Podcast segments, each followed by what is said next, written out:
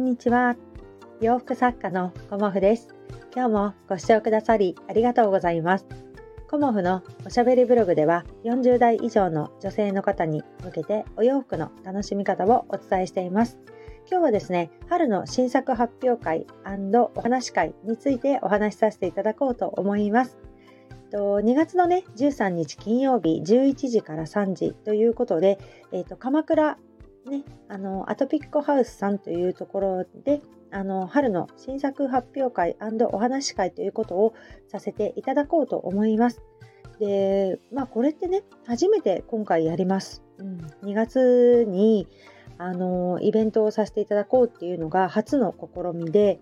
あの私自身ね、あのどんな風にやろうかっていうことを結構こう試行錯誤しながらあの今ね制作に励んでいるところなんですけど具体的にはあの春のお洋服をあの展示させていただいてそこでまず販売会ということとあとまあオーダーをしたいっていうねお客様に向けて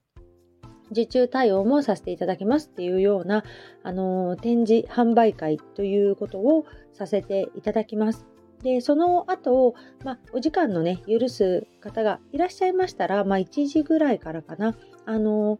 こうね、皆さんで、こう、囲みながら、まあ、お茶をね、飲みながら、こう、いろんなお話をね、させていただけたらなと思います。まあ、コモフのね、お客様同士、あの、だんだん仲良くなってくださってるっていうのもあって、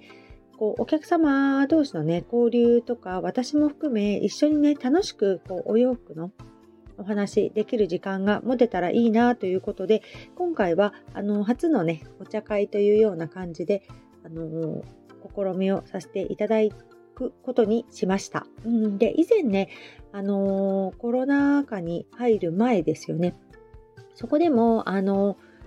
ま展示会のところにねあの来てくださった方とこうお茶を飲みながらあのお話しさせていただくっていう機会はあの以前からさせていただいてたんですけどコロナ禍になってねあのそういうお時間が全然取れなかったんですね。でましてやあのお借りするギャラリーによってねあの飲食は不可ですよとかいろいろな規定があるのでそういう面でもねあのちょっとできなかったりしていたんですけど今回ねアトピックハウスさんの方ではこう飲食してもいいですよっていうようなあの許可をいただきましたのでお茶とかね、あの何かお出しして、こう、皆さんで楽しくしていただけるような、まあ、会をね、あの開きたいなということで、2月はそのようなイベントをさせていただきます。でいつやるのっていうことはね、あの今、冒頭でお話しさせていただいたんですけど、2月の13日、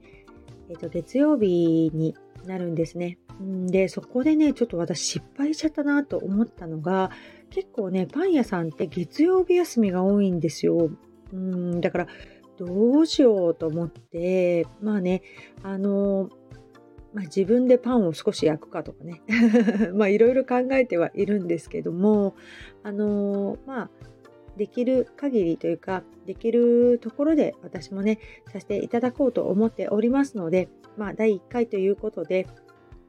こうお集まりいただいた方にね、あの、コモフの展示会来てよかったとか、コモフのね、展示会ってなんだか楽しいなっていうような、あの、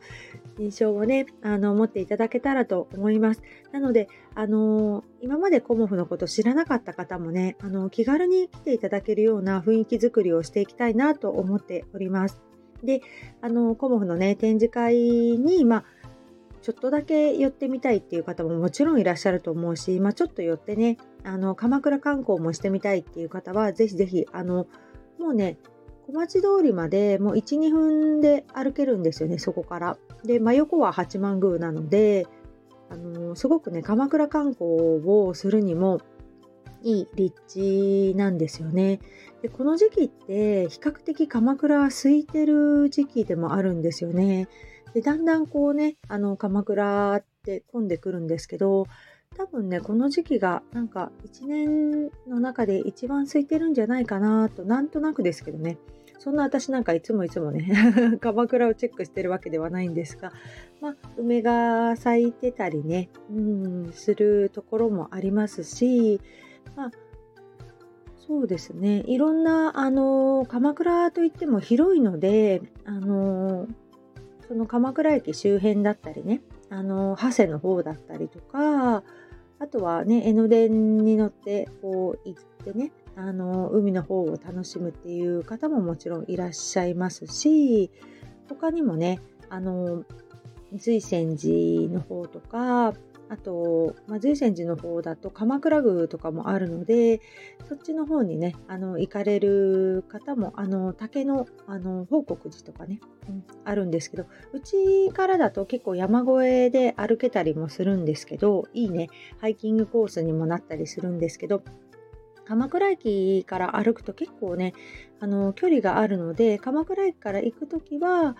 あのバスで行かれるといいかなと思います。まあ、そのアトビックハウスさんから行く場合だったらもう八幡宮の中をこう抜けていっていただけると比較的近いのであの道路の方からね行くとぐるんって回らなきゃいけないんだけどあの八幡宮の中をこう抜けてね行っていただくと比較的あの近いかなっていうふうにも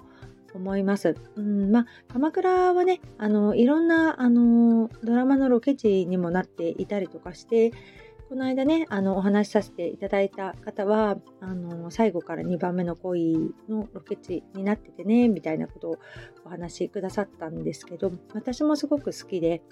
そちらはね江ノ電の方でね、あの行く極楽寺の方だったりとか、まあ、ところどころロケ地がね、あったりするんですよね。だからあの鎌倉を舞台にっていうあの映画もありますしいろいろねあの私がいつも自転車で通る坂はねあのなんだっけな海町ダイアリーだったかななんだっけな鎌倉物語かの方のあのロケ地になってたりとか、まあ、いろんなねあの名所があると思うので私より多分皆さんご存知でね調べていらっしゃる方多いと思うんですがこう鎌倉にね来てそれぞれのねあの楽しみができるかなと思います。であの食べ物屋さんとかもね結構すごく増えてきててこの間久しぶりになんか小町通りをこうね突っ切って歩いてみたらもうがらりとねお店の雰囲気変わってましたね。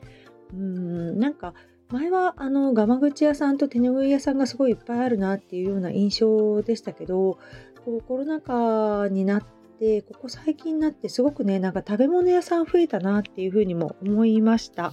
うんだからいろいろねあのー、お店も様変わりしていくんじゃないしていってるんじゃないかなっていうふうにも感じていてこういろんなものをねあのー、お店見るの楽しいですよね。